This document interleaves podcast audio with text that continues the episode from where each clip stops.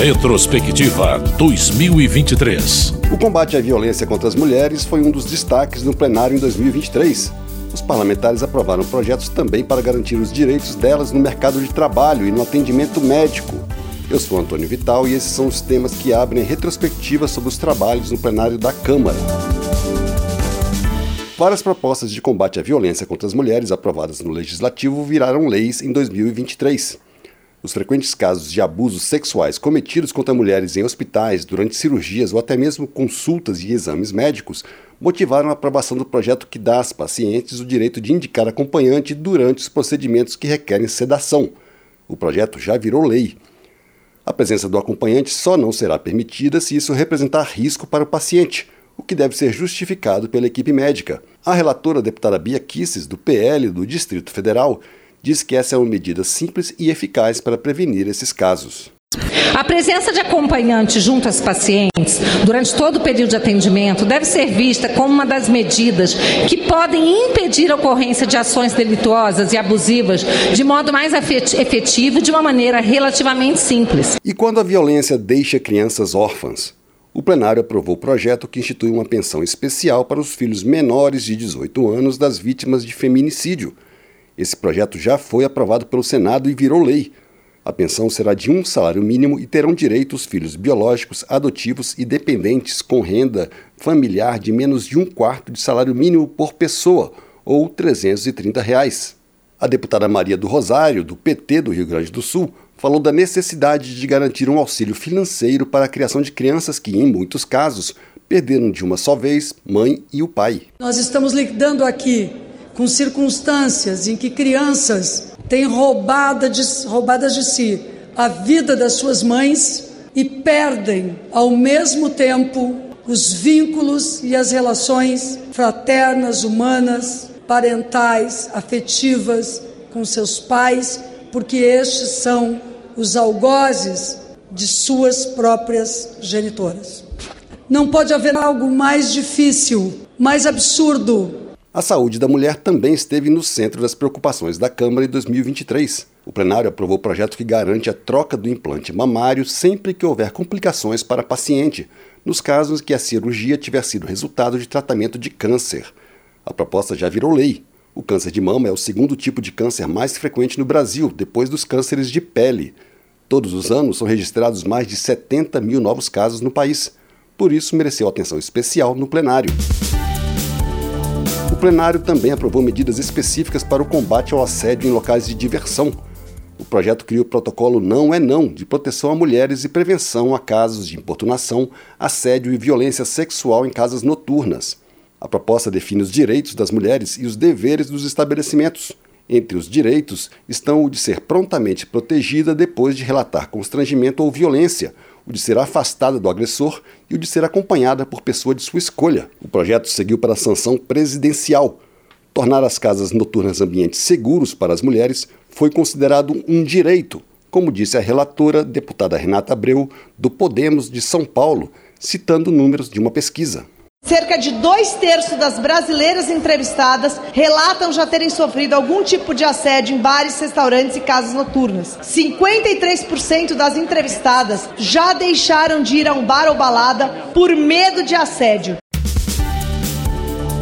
Outras medidas defendidas pela bancada feminina ainda estão em análise, mas tiveram avanço nos debates.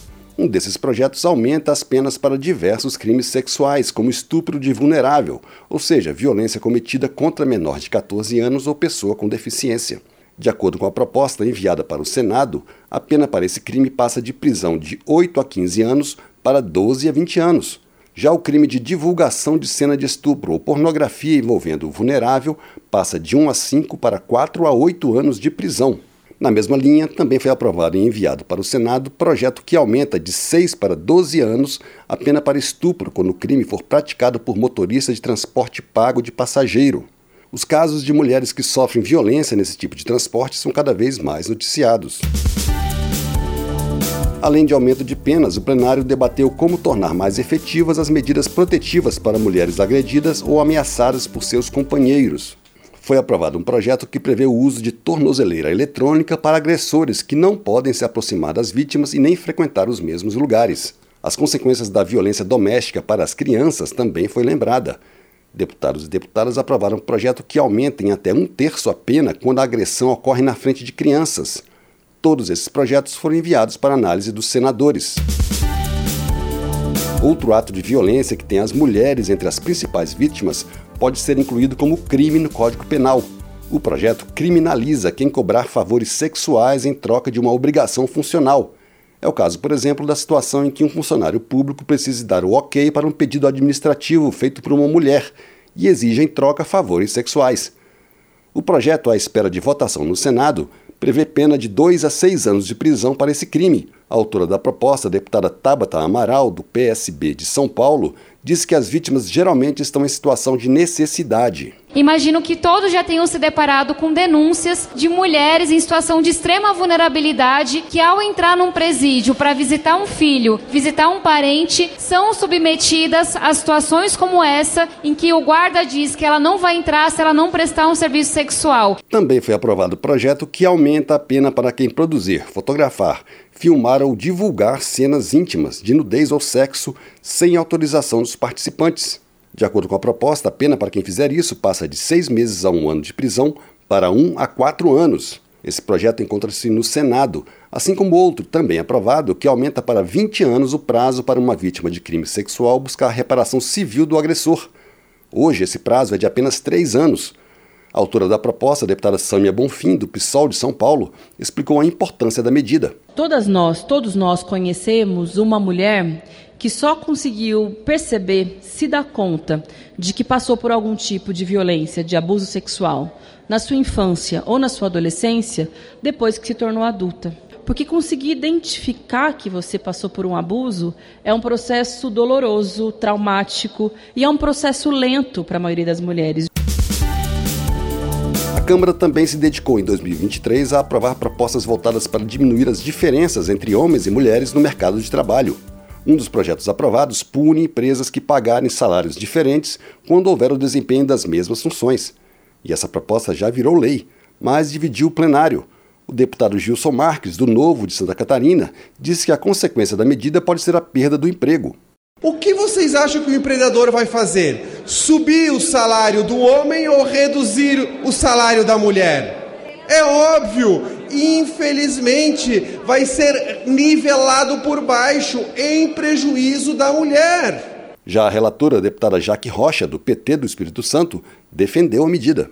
Algo importante que foi acatado por essa relatora, mas principalmente por entender da luta das mulheres, é a promoção da implementação de programas de diversidade no ambiente de trabalho que incluam capacitação de gestores, lideranças, empregadores, você acabou de ouvir os destaques de 2023 no plenário da Câmara voltados para garantir direitos das mulheres e combater a violência doméstica. Amanhã os temas serão educação, saúde e projetos que impactam nos direitos de indígenas e pessoas com deficiência. Retrospectiva 2023.